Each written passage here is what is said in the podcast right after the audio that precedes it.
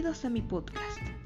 Este podcast está hecho para aquellos que gustan de la poesía, ya que en la actualidad ha ido perdiendo terreno. Nos estamos alejando cada vez más del romanticismo, es decir, nos estamos deshumanizando. La tecnología hoy en día es central en la vida diaria, es un medio para acercar la poesía mediante las plataformas que ésta ofrece. Así que espero que este podcast sea de su agrado. Hay una frase que me gustó mucho del poeta chileno Raúl Zurita, Premio Nobel de Literatura.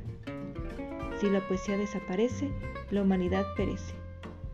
Y estoy totalmente de acuerdo con él, ya que con la poesía podemos expresar valores y emociones, despierta los sentidos mediante las palabras y la creación de belleza en el lenguaje. También cultiva la imaginación y la memoria. Desde muy pequeña siempre me han llamado la atención las artes, en especial la pintura y la poesía. Aunque soy médico de profesión, he escrito algunos poemas en mi tiempo libre, algunos de los cuales compartiré con ustedes más adelante. En este episodio les hablaré brevemente sobre la definición de poesía, su composición y clasificación. La poesía es una de las manifestaciones artísticas más antiguas. Según la Real Academia, Poesía se define como la manifestación de la belleza o del sentimiento estético por medio de la palabra. Como tal, puede estar compuesta tanto en verso como en prosa. Es recomendable no incurrir en malentendidos. Se usa el término poesía para referirse al arte o género literario y poema para la composición resultante. Las partes principales de un poema son rima, ritmo, verso y estrofa deben seguir una métrica específica según el tipo de poema. Aunque la poesía vanguardista es la excepción a la regla, como ya les comentaré más adelante. La poesía se clasifica en poesía épica. Esta narra acontecimientos pasados, reales o no, relativos a hazañas de héroes. Algunos de sus subgéneros son los cantares de gesta o epopeyas, por ejemplo, la Eneida de Virgilio a la Odisea de Homero. Poesía lírica. Expresa reflexiones o sentimientos profundos. En la antigüedad, los poemas solían ser recitados acompañados de un instrumento de cuerda como la lira. Por ejemplo, Oda a Afrodita de Safo. Poesía romántica. Narra acontecimientos e incluye la interacción de los personajes mediante el uso de diálogos.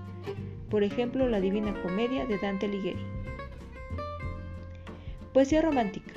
Formó parte del movimiento romántico dentro de la literatura europea durante los siglos XVIII y XIX. Algunos han atribuido la época romántica de la poesía a una reacción contra la ilustración y la revolución industrial. Cansados de la lucha por la razón y la búsqueda de la verdad, los románticos decidieron desechar la razón y abrazar la belleza. Románticos Becker, Sabines, Neruda. Poesía barroca. Es un estilo de escritura poética de finales del siglo XVI hasta principios del XVIII, caracterizado por su sofisticación retórica y extravagancia.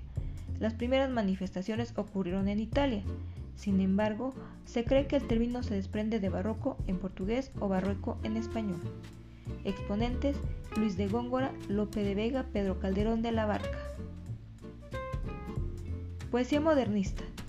El modernismo se caracteriza por la búsqueda de la belleza como placer espiritual, un mayor interés por la forma que por el contenido, la utilización de abundantes recursos literarios, la melancolía, el erotismo, la temática mitológica, exótica, medieval y clásica. Los autores modernistas más destacados fueron José Martí, precursor del modernismo, Amado Nervo, Leopoldo Lugones, Rubén Darío, Salvador Rueda, Manuel Machado, entre otros. Poesía vanguardista. Surge a principios del siglo XX como una manifestación de ruptura con las normas culturales establecidas, al suprimir la rima, la métrica regular, los signos de puntuación y adaptar la forma al tema del poema. Por ejemplo, El Triángulo Armónico de Vicente Huidobro o Mar de Filippo Tomaso. Poesía contemporánea. Es aquella creada en las últimas décadas de la historia. Algunos expertos colocan su comienzo hace unos 100 años mientras que la mayoría ponen como punto de partida el fin de la Segunda Guerra Mundial. Exponentes: Pablo Neruda, Jorge Luis Borges, Octavio Paz. Poesía coral es la actividad artística que expresa la belleza de una obra literaria a través de la declamación, en forma colectiva interpretada por un conjunto de voces en la que se alterna la participación de coros y solistas. Por existir modelos poéticos tan rígidos, muchas personas aún hoy en día creen que la poesía es difícil de entender y que solo está pensada para una minoría.